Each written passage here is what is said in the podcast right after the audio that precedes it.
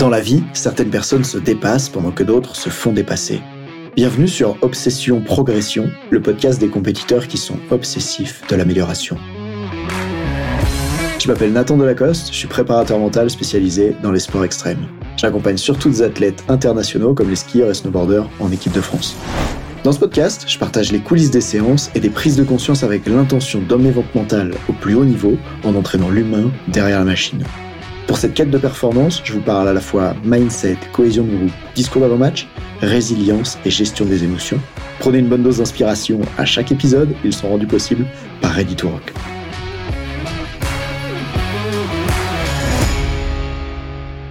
Dans le monde de la formation en préparation mentale, il existe tout et n'importe quoi. Du bon et du très bon, du mauvais. Et la réalité, c'est que tout ça, ça dépend surtout de qui vous êtes vous et ce en quoi vous croyez. Désolé. En fait, moi, j'ai des convictions sur ce que c'est qu'un coach mental de haut niveau, ce que ça devrait être un coach mental de haut niveau, quelqu'un formé au coaching. J'ai des convictions sur la posture, les compétences, sa maîtrise de la communication, tout ça. Et en fait, dans cet épisode, je vais vous parler d'une formation que j'ai détestée au point de la quitter en plein milieu alors que j'avais payé la totalité. J'ai longtemps hésité à créer ce contenu et à le partager de façon euh, publique. Pour l'instant, j'en avais partagé à quelques amis, on va dire. Et en fait, j'ai décidé de le faire parce qu'à mon avis, ce contenu-là, il peut aider tout le monde. À commencer par eux, cette formation que j'ai détestée, et puis euh, ceux qui aussi voudront choisir leur prochaine formation. Tu te demandes peut-être comment est-ce que ça pourrait les aider eux? Ben, je crois qu'il est jamais trop tard pour écouter le feedback, n'est-ce pas? À bon entendeur. Et en même temps, j'ai envie de le faire de façon euh, anonyme. En tout cas, de façon assez confidentielle sur de qui il s'agit, quel est cet organisme de formation. Donc moi, je veux parler d'eux publiquement, mais de façon anonyme. Mon but, c'est pas de détruire leur réputation.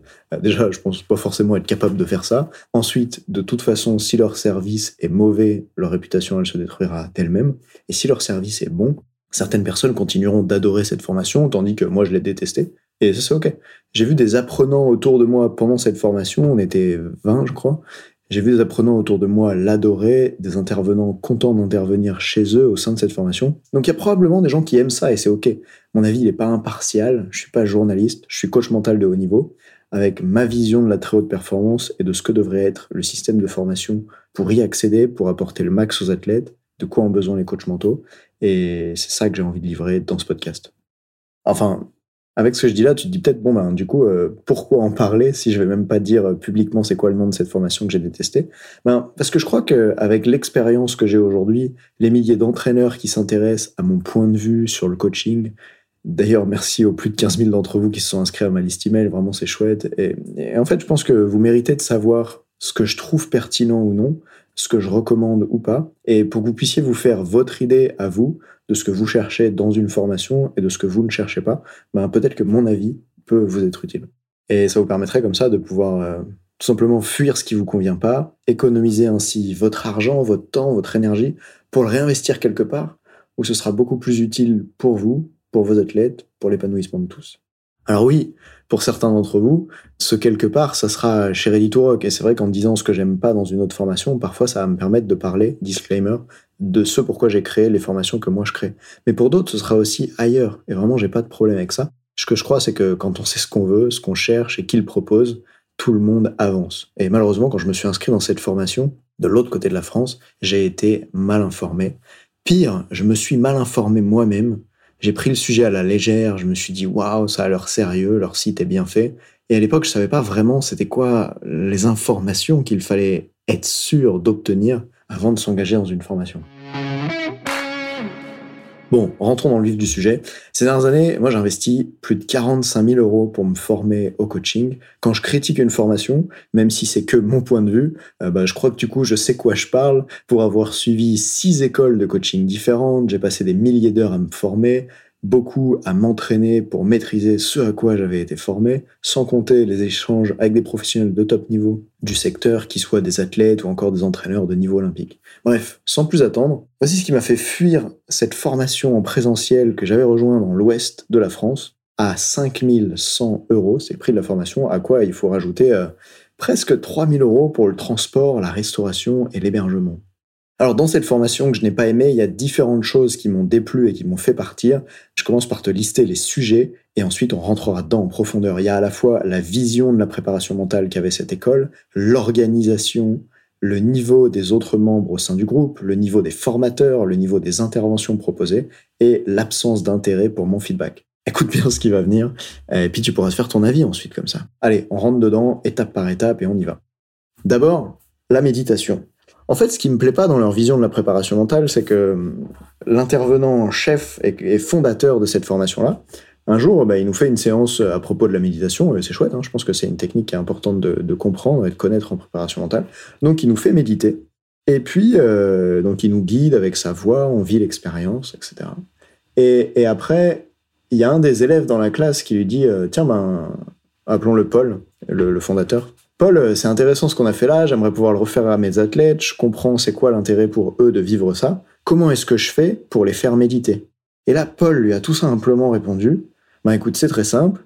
J'ai créé un programme de méditation sur telle application extrêmement célèbre. Ce que tu as à faire, c'est à prendre une enceinte, réunir les joueurs que tu entraînes et leur passer le fichier audio sur l'application du programme de méditation que j'ai créé. Et en fait, je ne sais pas si tu te rends compte ce qu'on attend de toi en tant que coach mental quand on fait ça. Est-ce que ton rôle en tant que coach mental, c'est de passer un fichier audio aux athlètes que quelqu'un d'autre a créé? Ou est-ce que ton rôle, c'est d'être tellement capable de maîtriser la linguistique, le langage, que tu es capable de créer tes propres séances, que tu peux guider quelqu'un à la voix et que tu vas pouvoir personnaliser ta séance par rapport au sportif que tu as en face de toi, au sport qu'il pratique, au moment de la journée, aux difficultés qu'il rencontre? En fait, une des trucs qui m'a pris la tête dans cette formation, c'est qu'il prétendait qu'il y avait 60% euh, de pratique et 40% de théorie. Mais en fait, mettre de la pratique dans une formation, ce n'est pas dire Écoutez-moi, je vous fais pratiquer la méditation et ensuite passer mes fichiers audio aux athlètes. Une vraie formation pratique sur la méditation, ça aurait été d'apprendre aux élèves dans la salle à faire méditer d'autres personnes et pour ça de les faire travailler sur leur voix, la linguistique qu'ils utilisent. Et vous savez quoi? C'est exactement ce qu'on fait par exemple dans les formations en hypnose, où on apprend des techniques comme l'évocation, la ratification, le fait de capter l'attention, bref. Pour les hypnos qui m'écoutent, vous comprendrez ce que je veux dire. Moi, je trouve ça insupportable d'imaginer que le rôle de quelqu'un qui est formé en préparation mentale et à la méditation, ce soit de faire passer des fichiers audio aux gens. On est très très loin de ce que demande le sport et surtout le sport de haut niveau. Je continue. Il y a autre chose qui m'a pas plu dans cette formation au propos de la vision de la préparation mentale, c'est aussi la posture. Le préparateur mental dans la formation, il était vraiment présenté comme un sachant et le formateur, que j'appelle ici Paul, il a un plan sur 15 séances qu'il applique et du coup, quand tu lui demandais, tiens, ben, comment on fait euh, le suivi d'un sportif en préparation mentale, il t'explique qu'il a 15 séances, que chaque séance, elles sont prévues avec genre une séance, un outil, qui d'ailleurs sont dans son livre, et tu peux comme ça euh, appliquer, tiens, à chaque séance, un outil. Et bien sûr, il y a plein d'avantages à ça. Hein. C'est facile à appliquer. Tu deviens un opérateur d'outils. Tu chopes des outils, boum, tu les appliques aux gens qui sont en face de toi. Mais mon sens, c'est pas ça ma vision du coaching mental.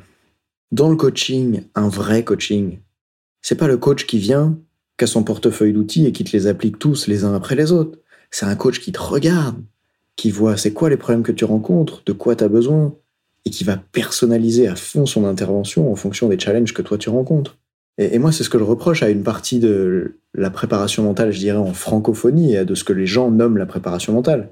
C'est que des fois, on voit ça comme un entraînement mental dans lequel tu viens avec tes outils et tu les appliques régulièrement. Alors que pour moi, il y a quelque chose de beaucoup plus profond à aller faire que ça. Un peu comme si les athlètes qu'on entraîne, c'était tout simplement des cyclistes sur un vélo, chez qui toute l'année ils s'entraînent à l'entraînement avec leur coach, à développer la VO2 max, les watts qu'ils ont dans les jambes. Ils poussent sur les pédales aussi fort qu'ils peuvent, mais le jour où ils arrivent en compétition, eh bien, ils ont les freins qui sont serrés, qui frottent la jante. Ils sont comme complètement bloqués, en fait. Leur mental, il est cadenassé et peu importe à quel point ils poussent fort sur les pédales, ils ne peuvent pas exprimer leur plein potentiel. Et nous, notre rôle en tant que coach mental, c'est de venir débloquer ces freins. Et ces freins, c'est quoi? Ils vont être liés, par exemple, à différentes peurs, comme la peur du regard des autres, la peur de décevoir, la peur de ne pas être sélectionné au, niveau supérieur, etc. Enfin, c'est pas le but de ce podcast, mais juste je veux te montrer à quel point on passe à côté des réels besoins des athlètes quand on devient juste un présentateur d'outils, un animateur d'outils.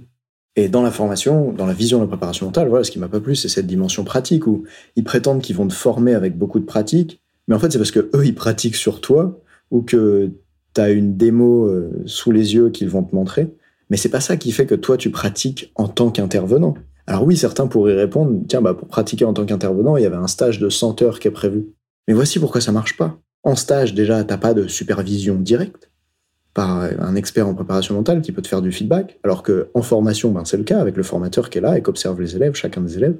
Et puis, en stage, tu as de l'enjeu. Les athlètes que tu vas accompagner, tu vas faire un stage dans le club de basket du coin, les athlètes que tu accompagnes, il y a un enjeu pour eux. Alors qu'en formation, c'est justement un très bon endroit pour pouvoir pratiquer les outils sans enjeu, puisque les gens qui sont là, par exemple les cobayes sur lesquels tu pratiques autour de toi, ce sont d'autres personnes qui sont là en formation.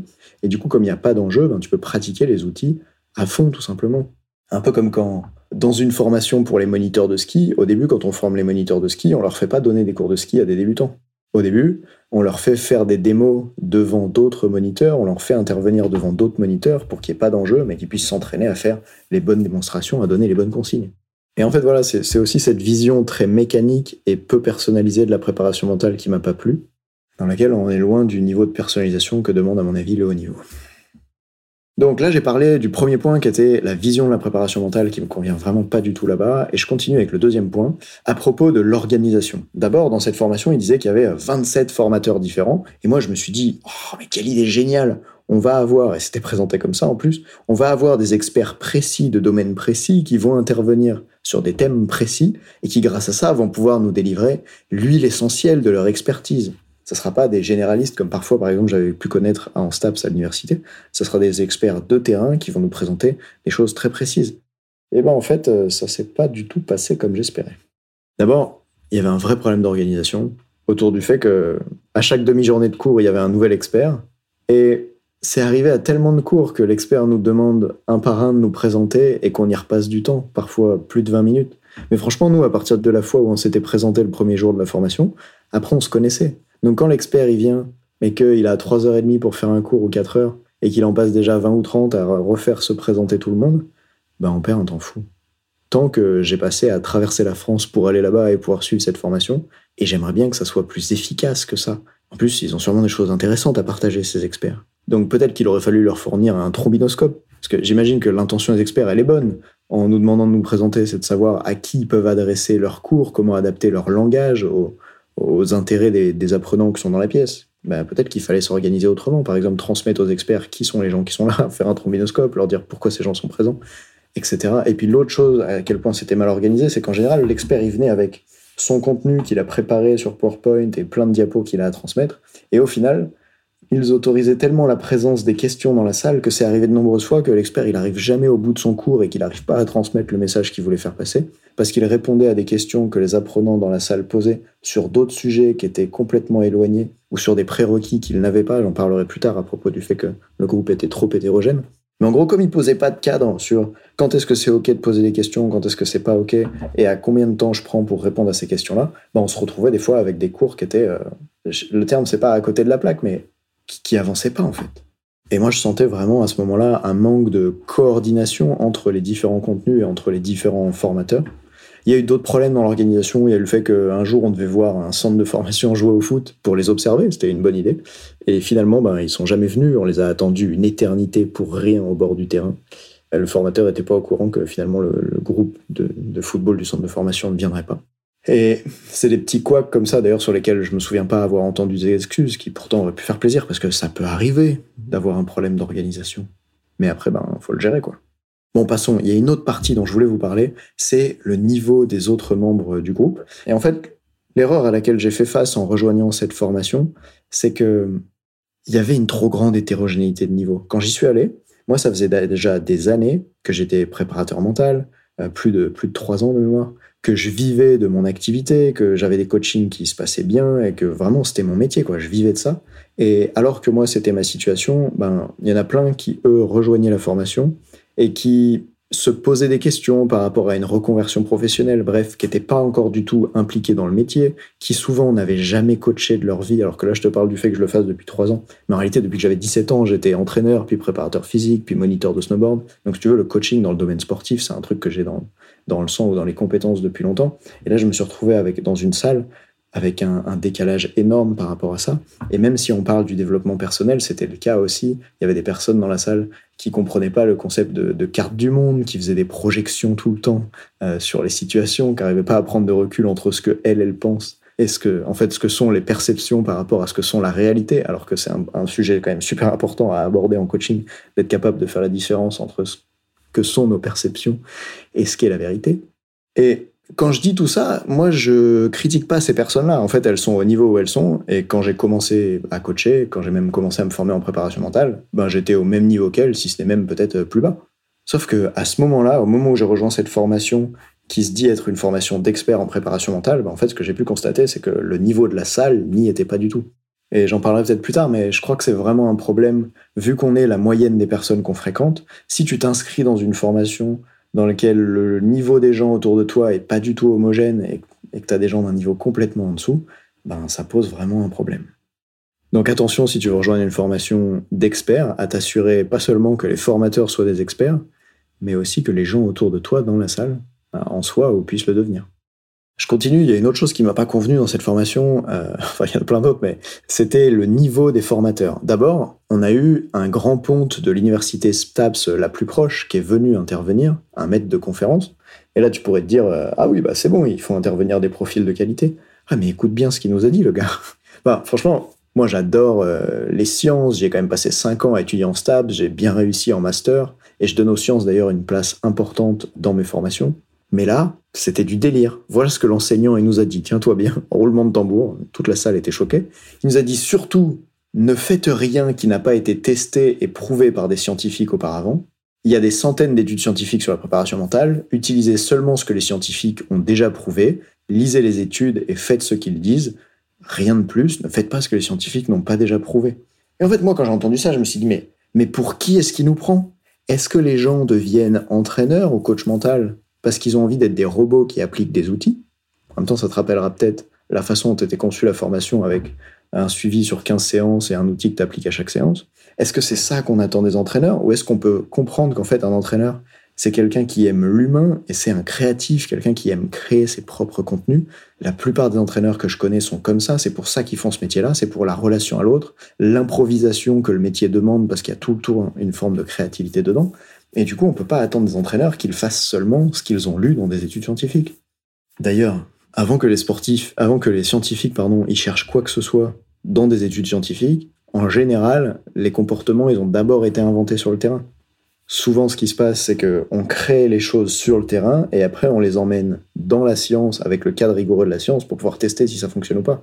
Mais d'abord, dans le monde du sport, ben, c'est empirique en fait, c'est testé sur le terrain. Et donc, ça n'avait vraiment aucun sens ce qu'ils nous demandaient. Et moi, j'ai pas du tout envie de, ben, de demander ça, en fait, aux gens que je forme.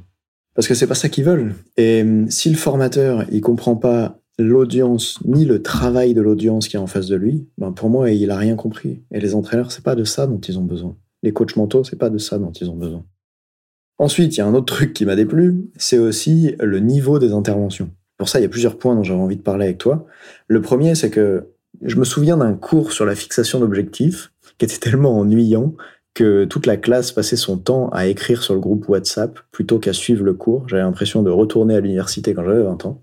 Et en fait, pour moi, en 2023, on ne devrait plus avoir des cours avec des diapos remplis de centaines de mots, de mots partout à l'intérieur de tableaux où toute la diapo s'affiche d'un coup, c'est illisible, c'est imbuvable. Je te souhaite vraiment que, en tout cas, moi, j'ai envie de trouver des formations qui sont conçues pour être agréables et captivantes pour les participants pas pour être imbuvable. Et du coup, si j'étais comme le directeur d'un organisme de formation, ben, j'aimerais m'assurer que les gens qui donnent des formations à l'intérieur respectent ce principe-là. Sans même parler des conséquences que ça a sur ta prise de parole en public quand il y a des centaines de mots écrits sur tes diapos, que c'est imbuvable et que. Oui, je pense qu'il n'y a, pas d'autres mots en fait, imbuvable. Ah, d'ailleurs, j'espère que tu trouves pas ma voix imbuvable dans ce podcast quand je me plains de tout ça, puisque tu pourrais être surpris de ce que je vais dire à la fin du podcast, puisque tu verras que j'ai pas vraiment de colère contre cet organisme de formation qui, à sa manière, m'a appris ce que j'avais besoin d'apprendre. Je t'expliquerai ça tout à l'heure. Donc je continue. À propos du niveau des interventions, il y a une autre chose encore qui m'a pas plu, c'est que un jour, on devait passer devant tout le groupe pour présenter le résultat de nos recherches sur un sujet. Et à la fin de la, la, journée, quand on a fait ça, la formatrice, elle critique l'expression orale de plusieurs apprenants et elle dit à quel point c'est important de savoir parler, de bien s'exprimer à l'oral en tant que coach mental, s'adresser à l'audience, etc. Et elle, quand elle reproche ça à certains apprenants, elle est complètement adossée contre le mur, de côté, en regardant à peine la salle, en regardant en bas, avec zéro présence, zéro déplacement. En fait, c'est dur de t'expliquer sans te montrer euh, une photo, mais en gros, bah, elle incarne pas du tout ce qu'elle demande. C'est comme si tu avais quelqu'un qui fait le double de son poids en obésité et qui te disait euh, dépêche-toi, tu pourrais quand même euh, aller te faire des abdos un peu. Moi, j'ai envie d'avoir des formateurs qui transmettent, qui transpirent ce qu'ils transmettent. Je veux des gens qui incarnent ce qu'ils disent en fait et qui font ce qu'ils disent. Moi, je suis un fan de prise de parole en public et il y a des formateurs qui m'ont inspiré de fou pour cette capacité à incarner leur message. Je pense à Kevin Finel, à Simon Sinek, à Jonathan Bell-Legroux, à Bertrand Donzé, pour n'en citer que quelques-uns. Ce sont des personnes qui incarnent le message qu'ils veulent faire passer. Et je crois que si t'as pas ça, tu passes à côté de ton rôle de formateur. Donc, moi, j'aimerais suivre des formations dans lesquelles, ben, juste les formateurs, ils incarnent ce qu'ils disent, en fait. Et c'était pas là-bas. Allez, autre point, un jour, il y a un intervenant qui est venu pour un cours sur la visualisation, et là j'ai vraiment été très déçu parce que à la fois je pense que le type est drôlement bon, j'ai vu son contenu sur Instagram avant, après, je le suis depuis, et, aujourd'hui en fait je pense vraiment que le, mec est bon. Hein. Comment il utilise la préparation mentale cognitive, il s'est formé au neurofeedback, le mec il s'y connaît, et je peux voir qu'il connaît des choses que moi je connais pas, ce qui est très chouette parce que du coup je me dis, oh, je pourrais apprendre un max de lui. Mais pourtant, il a fait un cours de visualisation pour les débutants il avait une demi-journée avec nous et en fait, il a fait vraiment les toutes bases de la visualisation, des trucs que j'avais déjà fait en STAPS il y a, dix ans et que j'utilise tous les jours avec les athlètes que j'accompagne. Et en fait, moi, j'avais envie d'aller tellement plus loin et c'était, je, crois, la promesse de cet organisme de formation, mais il n'en est rien. Ça pose un vrai problème à mon niveau.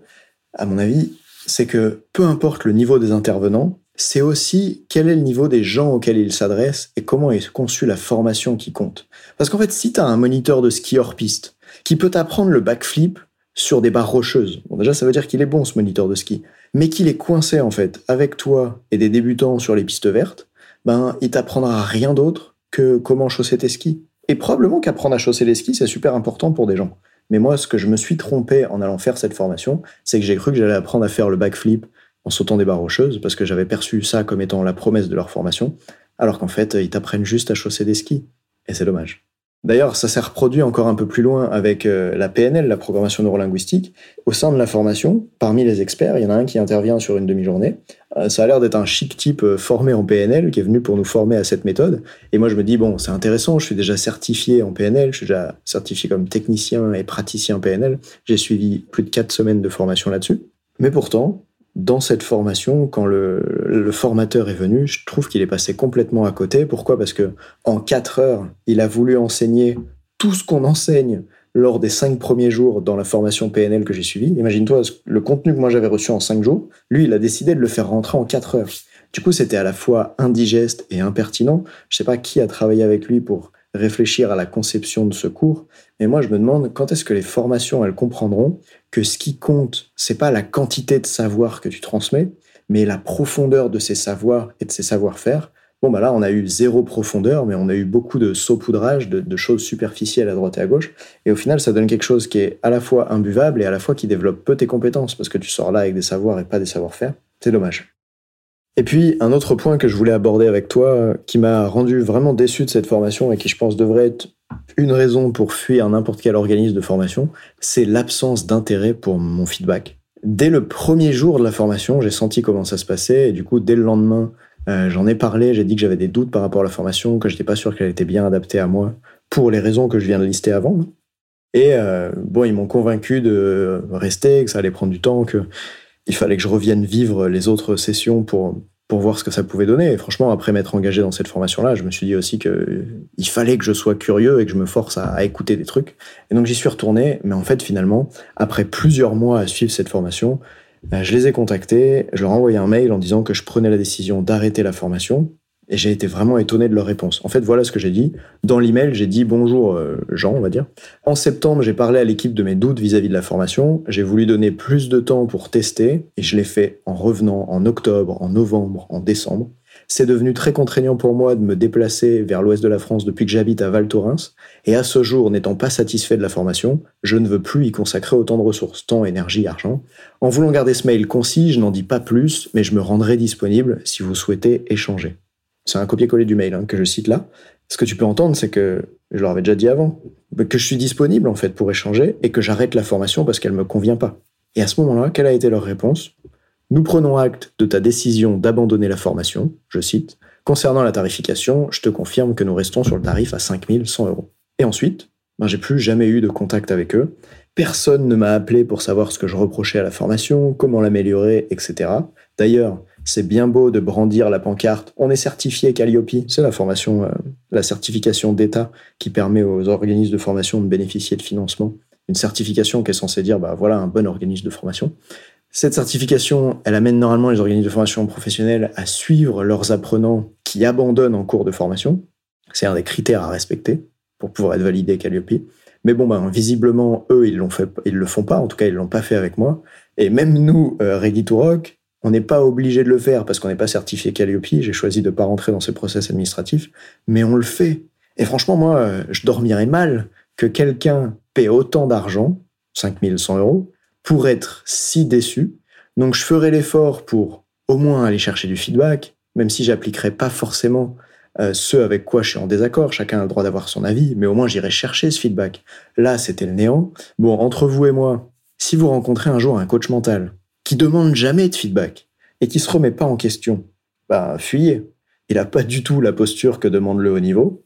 Imaginez un athlète de haut niveau qui fasse pareil. C'est terrible.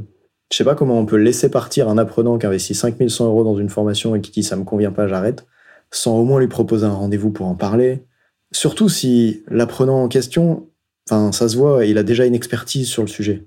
Je fais peut-être partie des casse-pieds parmi les casse-pieds en formation parce que je suis exigeant, j'ai envie d'apprendre plein de trucs, mais en même temps, ces gens-là, je crois que c'est les bons élèves, ceux qui se dépassent, qui te posent des questions auxquelles t'as pas la réponse et qui, d'une certaine manière, te forcent à avoir une formation de qualité et à en élever le niveau. Je crois qu'à ces gens-là, normalement, on a envie de leur poser des questions. En tout cas, moi, les rares fois où c'est arrivé que quelqu'un me dise Tiens, ben, Nathan, j'ai pas atteint les résultats que j'espérais avec la formation, Évidemment, je veux absolument parler avec cette personne, qu'on trouve des solutions. Et d'ailleurs, des fois, on a choisi de continuer d'accompagner ces personnes-là jusqu'à ce qu'elles atteignent les résultats, ou en tout cas de faire les efforts pour les aider à aller plus loin. Bon, ben là, il n'y a pas eu ça. Alors, que dire après tout ça? Ben, En fait, moi, j'aimerais dire un grand merci à cet organisme de formation. D'abord, quand je suis parti, il me restait 2500 euh, euros à payer quand j'ai quitté la formation en cours de route, parce que j'étais sur un système de prélèvement bancaire en plusieurs fois.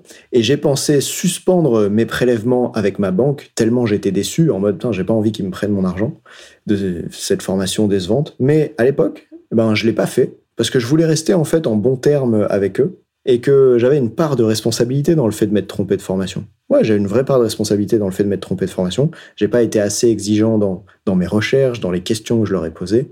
Et je me disais qu'en leur laissant me prendre l'argent, ben, ça les amènerait au moins à s'intéresser à mon avis. Mais pas du tout. Alors, pourquoi malgré tout ça, est-ce que j'ai envie de leur dire merci? Ben, parce que j'ai longtemps cherché c'était quoi la leçon pour moi dans tout ça. Et d'ailleurs, si jamais tu as entendu euh, mon TEDx qui est disponible sur YouTube, tu, peux voir que un, des préceptes que je donne dedans, c'est de se poser la question, OK, en quoi est-ce que cette galère que je suis en train de vivre aujourd'hui, peut faire que dans deux ans, ça soit la meilleure chose qui me soit arrivée. Et donc, je me suis longtemps posé la question à propos de cet organisme de formation, parce qu'au début, je voyais pas c'était quoi l'avantage pour moi d'avoir perdu plus de 5000 balles là-bas. Mais finalement, j'ai trouvé, et donc, bah, j'ai envie de leur dire merci pour tout ça. En fait, au début, comme euh, la première année dans laquelle je voulais aller faire cette formation, j'ai pas pu faire la formation parce que j'avais pas l'argent, et que la deuxième, ça représentait euh, une grosse somme pour moi, que j'étais déçu d'avoir perdu autant d'argent, genre 7000 euh, euros avec les frais de déplacement, et que d'ailleurs à l'époque je gagnais pas 3 euh, à 4 fois ça tous les mois, ben finalement c'était difficile d'encaisser une telle déception. Mais après, j'ai compris à quel point ça m'avait été utile. Et à ce moment-là, ce que je peux dire, c'est qu'en partant me former là-bas, j'ai payé super cher trois leçons que j'aimerais partager avec toi ici. Et peut-être que ça t'évitera à toi d'avoir à payer euh, plus de 5 à 7 000 euros pour pouvoir justement apprendre ces leçons-là voilà comme un peut-être un cadeau de ma part, puisque finalement, parfois la connaissance remplace l'argent, ou en tout cas peut éviter d'en perdre. Alors, en un, d'abord, la leçon que j'ai appris, c'est Nathan, sois beaucoup plus exigeant quand tu choisis une formation, arrête d'y aller, parce que tu trouves que le site brille. Assure-toi qu'il puisse t'aider avant même que tu les aies payés. Ne fais plus comme euh, Staps, où tu y allais parce que c'est un nom, tu vois, c'est l'université, c'est Staps. Maintenant, choisis avec qui tu veux te former et regarde quel est leur travail. Parce qu'on est en 2023 et qu'on commence en fait beaucoup plus qu'avant à pouvoir choisir avec qui on se forme. Et du coup, on devrait utiliser les outils qu'on a pour pouvoir bien choisir avec qui on se forme. C'est exactement ce que j'ai fait en me formant à l'hypnose dans l'école de Kevin Finel, par exemple, à l'Arche. Il y a des dizaines de vidéos sur lui sur YouTube qui s'appellent les cabinets publics, où j'ai pu le regarder travailler pour voir réellement s'il est bon ou non. Moi, je l'ai trouvé excellent. J'ai même été voir une de ses conférences en présentiel. Dans ces vidéos-là, dans ces conférences, j'ai pu voir s'il peut apporter de la valeur ou non. Et ça aide tellement à choisir le, bon organisme de formation pour soi. Et quand je dis le bon, je veux pas dire le bon pour tout le monde, puisque tu as compris le sens de mon message aujourd'hui. Je pense pas forcément que cette formation, soit horrible pour tout le monde, puisqu'il y a des gens pour qui elle était utile. Mais pour pouvoir bien choisir la bonne formation pour soi, ce qui est un sujet difficile parce qu'on s'apprête à investir beaucoup d'énergie, de temps, d'argent, eh ben, je crois qu'on devrait aller checker, tiens, ben, qu'est-ce qui peut m'apporter vraiment ce formateur et s'assurer qu'il délivre avant même qu'on ait dépensé un euro chez cette personne. Et c'est pour ça que moi j'ai sorti plus de 90 vidéos sur YouTube et que je sors un épisode de podcast chaque semaine. C'est parce que les gens peuvent voir de moi si je suis bon ou pas avant de signer. Avant qu'il soit trop tard en fait. Et aujourd'hui j'ai la chance de pouvoir dire que j'ai que des clients satisfaits parce que finalement, les gens qui démarrent la formation, ben, d'une certaine manière, ils sont déjà satisfaits de mon travail. Ils ont déjà pu apprendre auparavant, euh, par exemple avec les e-books, les vidéos sur YouTube, les podcasts, etc. Ils ont déjà pu apprendre auparavant grâce à ça. Et si tu m'entends que c'est un client et que tu n'es pas satisfait, ben, contacte-moi vite pour qu'on trouve une solution et que je puisse euh, réparer ce que tu entends ici en délivrant plus pour toi. Ok, la deuxième leçon que j'ai payé très cher pour apprendre, mais que je suis ravi d'avoir apprise du coup, c'est que en voyant ce que les autres font de nul à mes yeux, puisque moi j'ai trouvé ça nul là-bas, mais encore une fois ce n'est que mon regard, eh ben c'est en voyant ça que je sais ce que j'aime vraiment. Moi, il n'y a rien qui me motive plus à tout donner au CrossFit par exemple que de voir un mec en surpoids qui mange mal, visiblement en mauvaise santé, me dire qu'il a mal au genou, alors il peut plus courir et faire du ski, pourtant il adore ça.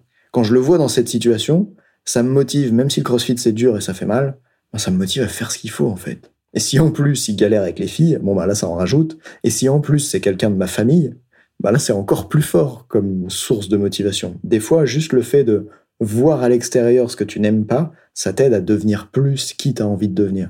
Et en fait, en allant suivre cette formation dans l'ouest de la France, j'ai pu découvrir exactement ce que je n'aimais pas dans une formation et comme ça, faire l'inverse pour mes clients. Et ça, je crois que ça a énormément de valeur. Alors, ben, merci pour ça. En trois, j'ai pu remarquer aussi, en me formant chez, chez ce qui pourrait être un concurrent, même si franchement j'ai plus envie de dire confrère, parce qu'à mon avis aujourd'hui, le seul concurrent de la préparation mentale, c'est qu'il y a beaucoup de monde qui comprennent pas encore ce qu'est la préparation mentale ou ce que ça peut apporter. Et du coup, le seul concurrent de la préparation mentale, c'est plutôt le manque de connaissances, en fait. Et donc, en me formant chez ce concurrent avec une grande envie d'apprendre, ben, j'ai pu voir, moi, ce que j'ai et ce que les autres n'ont pas. Ce que j'ai à apporter et ce que les autres n'ont pas à apporter, ne peuvent pas apporter ou ne veulent pas apporter. J'ai pu voir ce dont manque le monde de la préparation mentale, ce qu'il a besoin qu'on lui propose. Et je te donne euh, ici d'ailleurs plus de détails. Tu te souviens, je disais que j'ai trouvé le groupe de personnes dans lequel j'étais en formation avec des niveaux trop hétérogènes? Eh ben c'est parfait. Moi, j'ai créé la première formation en francophonie destinée uniquement aux entraîneurs professionnels. Ça s'appelle Audace et Résilience Coach, c'est un programme de Ready to Rock. Et d'ailleurs, à ma connaissance, en plus d'avoir été la première formation en francophonie pour les entraîneurs professionnels, ben, c'est toujours la seule. Parce que la plupart des organismes, ils veulent s'adresser à une cible plus large pour toucher plus de monde. Et c'est chouette pour eux, mais moi, c'est pas ça que j'ai envie, parce que je pense qu'on peut délivrer beaucoup plus de valeur aux gens qu'on accompagne si on est plus précis. Et d'ailleurs, pour ceux qui se souviennent de LNF, les nouvelles formations, c'était exactement leur cas. Ils accueillaient un public très large, à la fois euh, les parents, les sportifs, les entraîneurs, les managers d'entreprise. Et, moi, en fait, ben, je veux pas faire ça. Je tiens tellement à cette règle que j'ai même créé un autre programme destiné aux entraîneurs bénévoles qui s'appelle le défi mental 90 jours. Comme ça, chez Ready to Rock, on ne mélange plus les entraîneurs bénévoles et les entraîneurs pros. Parce que, par exemple, récemment, on a intégré à l'entraîneur l'équipe de France de hockey sur glace. Et je pense que quelqu'un comme ça n'a rien à faire dans une formation avec quelqu'un qui coach en loisir une à deux fois par semaine. Et je dis pas ça pour juger ou critiquer cette personne qui coach une à deux fois par semaine. Je veux juste dire qu'ils sont pas du tout au même niveau d'enjeu, de connaissance, de formation. Et donc, pour ces gens-là qui veulent apprendre sur la préparation mentale, on doit s'adapter, se spécialiser, faire le mieux pour eux. Et ça, on peut le faire que en créant des bons groupes de niveau. Puisque, comme je te le disais en ski tout à l'heure, tu peux pas aller en ski hors piste avec des gens qui n'ont jamais fait de chasse-neige de leur vie. Ça marchera pas. Et ce que je crois, c'est que si chaque personne est dans la bonne pièce, elle avance beaucoup plus vite et sans ralentir les autres. Je crois qu'on est la moyenne des personnes qu'on fréquente. Et du coup, en tant qu'organisme de formation, on devrait s'assurer de créer les groupes idéaux. D'ailleurs, c'est pour ça que moi, mes formations, elles sont pas achetables en, ligne. Tu peux pas aller sur une page de mon site et rentrer dans le programme Audace et Résilience Coach. Je sélectionne à l'entrée en rencontrant les entraîneurs, en voyant c'est quoi leur niveau d'expertise et en pouvant ainsi leur proposer le meilleur groupe le plus adapté pour eux ou pas de groupe si j'ai rien qui leur correspond. Ok, il y a autre chose que ça m'a appris. Tu te souviens, je te disais que dans cette formation-là, ça manquait de pratique. Tu te souviens peut-être ce que j'ai raconté à propos de la méditation. Et en fait, ben c'est parfait que ça manque de pratique dans leur formation, puisque moi, je m'assure d'y dédier un temps très important dans mes formations. C'est pour ça que ce qu'on fait nous, c'est que les savoirs théoriques, ils sont délivrés en ligne sur une plateforme accessible 24 heures sur 24, 7 jours sur 7, pour que ensuite, quand on se rencontre en live et que tout le monde est présent, eh bien, pour que ces sessions-là, elles soient dédiées aux interactions et à la pratique. Parce que les savoirs théoriques, le cours magistral, il a déjà été transmis autrement. Comme ça, quand on se retrouve, bah, on peut vraiment pratiquer. Tu te souviens, j'ai aussi trouvé dans cette formation que bah, il prenait pas en compte mon feedback. Eh bien, dans mes formations, je m'assure d'en demander régulièrement à mes coachés, que ce soit les sportifs de haut niveau que j'accompagne ou les entraîneurs.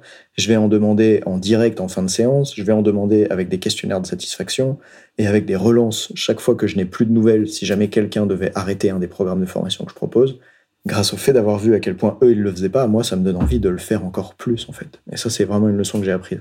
Il y a autre chose encore que j'ai appris, c'est que j'ai trouvé qu'ils traitaient mal mon argent.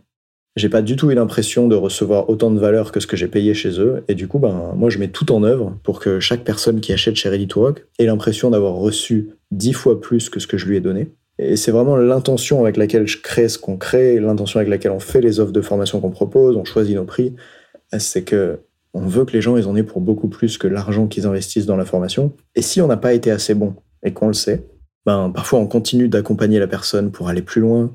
On l'a déjà fait ou on cherche d'autres solutions. Encore une fois, cette boucle-là, elle marche. Ben, si tu veux bien prendre le feedback, sinon ça marche pas. Souviens-toi, dans la formation de l'autre côté de la France, j'ai aussi trouvé que c'était déconnecté de la réalité du terrain, avec cet enseignant qui venait nous dire que surtout il fallait rien faire d'autre que ce qui était dans les études scientifiques, tu te souviens? Ben du coup moi dans ma formation j'ai décidé de faire intervenir des coachs d'exception, des gens qui ont fait des médailles au plus haut niveau olympique. Je leur demande de parler de ce qui s'y passe vraiment. Par exemple, on a eu les interventions de euh, Jackson Richardson, de Ludovic Didier, d'Alex Ixel, de Thibaut Tramo, des gens dont les athlètes ont eu des médailles au plus haut niveau international et aux Jeux olympiques. Parce que je crois que c'est en donnant la parole, en donnant le micro aux gens qui sont sur le terrain tous les jours et au plus haut niveau, ben, qu'on peut vraiment apprendre des pratiques qui collent sur le terrain en fait.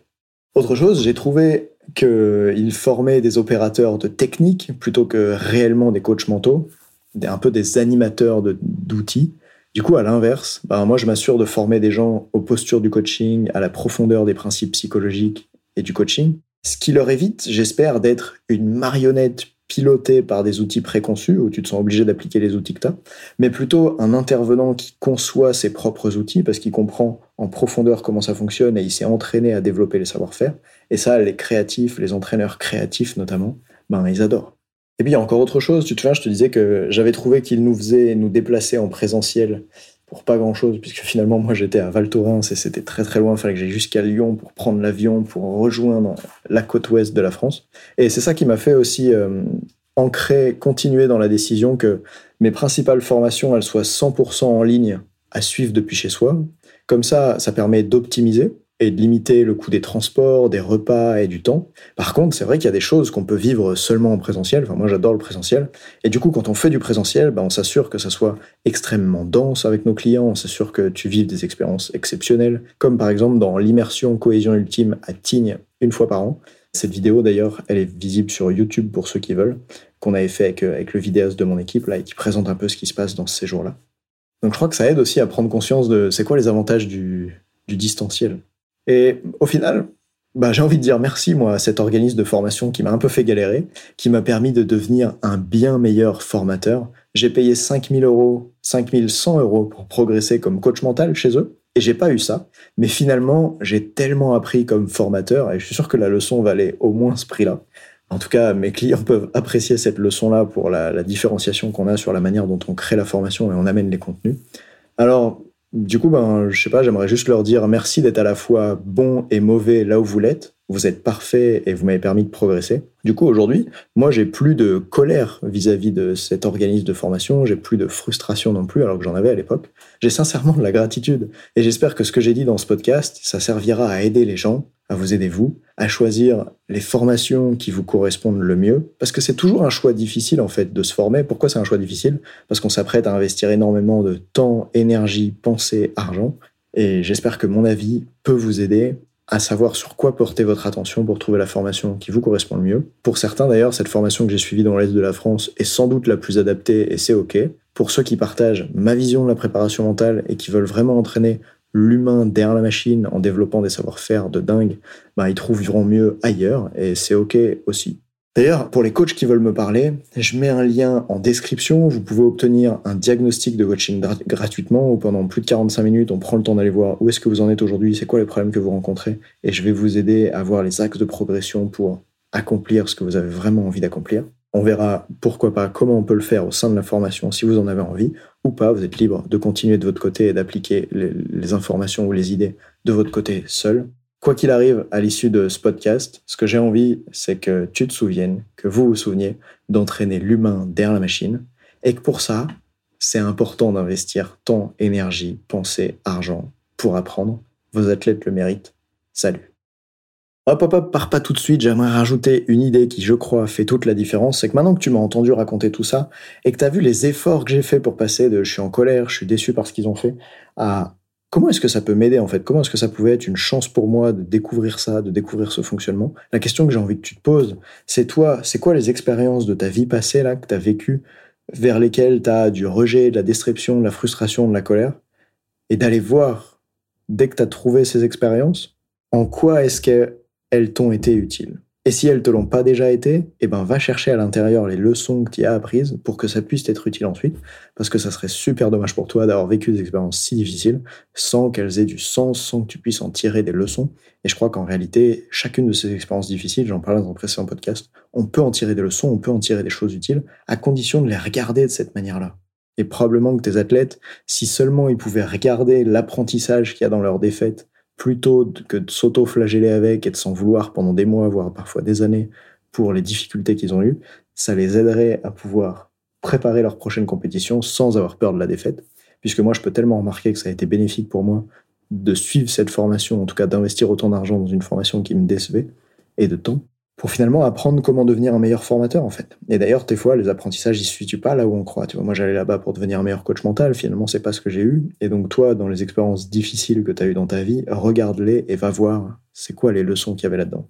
Que ce soit avec le groupe que tu accompagnes, que ce soit avec ton partenaire, ton conjoint, conjointe, tes amis, tes difficultés scolaires, sportives, ta santé, les blessures par exemple. C'est un endroit où il y a tellement à dire sur ces blessures qu'on déteste, mais que finalement elles nous transmettent quelque chose d'incroyable pour la suite. Et si t'as pas trouvé qu'est-ce qu'il y avait d'incroyable dans tes blessures, au point que tu peux dire merci à la blessure d'avoir été là, eh ben franchement, retourne chercher, parce qu'une fois que tu ça, ça fera une grande différence pour toi.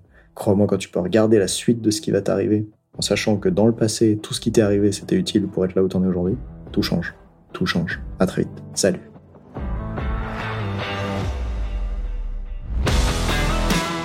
On dit souvent que le mental, c'est 70% de la performance à haut niveau. Pourtant, rares sont ceux qui l'entraînent au moins de 10% du temps. En écoutant jusqu'ici, t'as donné à la dimension mentale un peu plus de la place qu'elle mérite chaque semaine. Bien joué. Ma mission audacieuse, c'est d'aider le monde du sport à se transformer en profondeur et je veux faire en sorte que plus aucun coach ne passe à côté de la psychologie de ses athlètes. C'est pour accomplir ça que je crée une tonne de vidéos sur YouTube et des épisodes comme celui que tu viens d'écouter. Alors, je vais pas te demander d'inscrire de force tes amis au podcast et en même temps, si tu peux en parler à quelqu'un qui va l'adorer, quelqu'un qui ça serait utile, ta recommandation, elle signifie beaucoup pour moi. Si chaque auditeur en parle juste à deux autres, l'année prochaine, on sera des milliers de fois plus nombreux avec l'obsession progression. Salut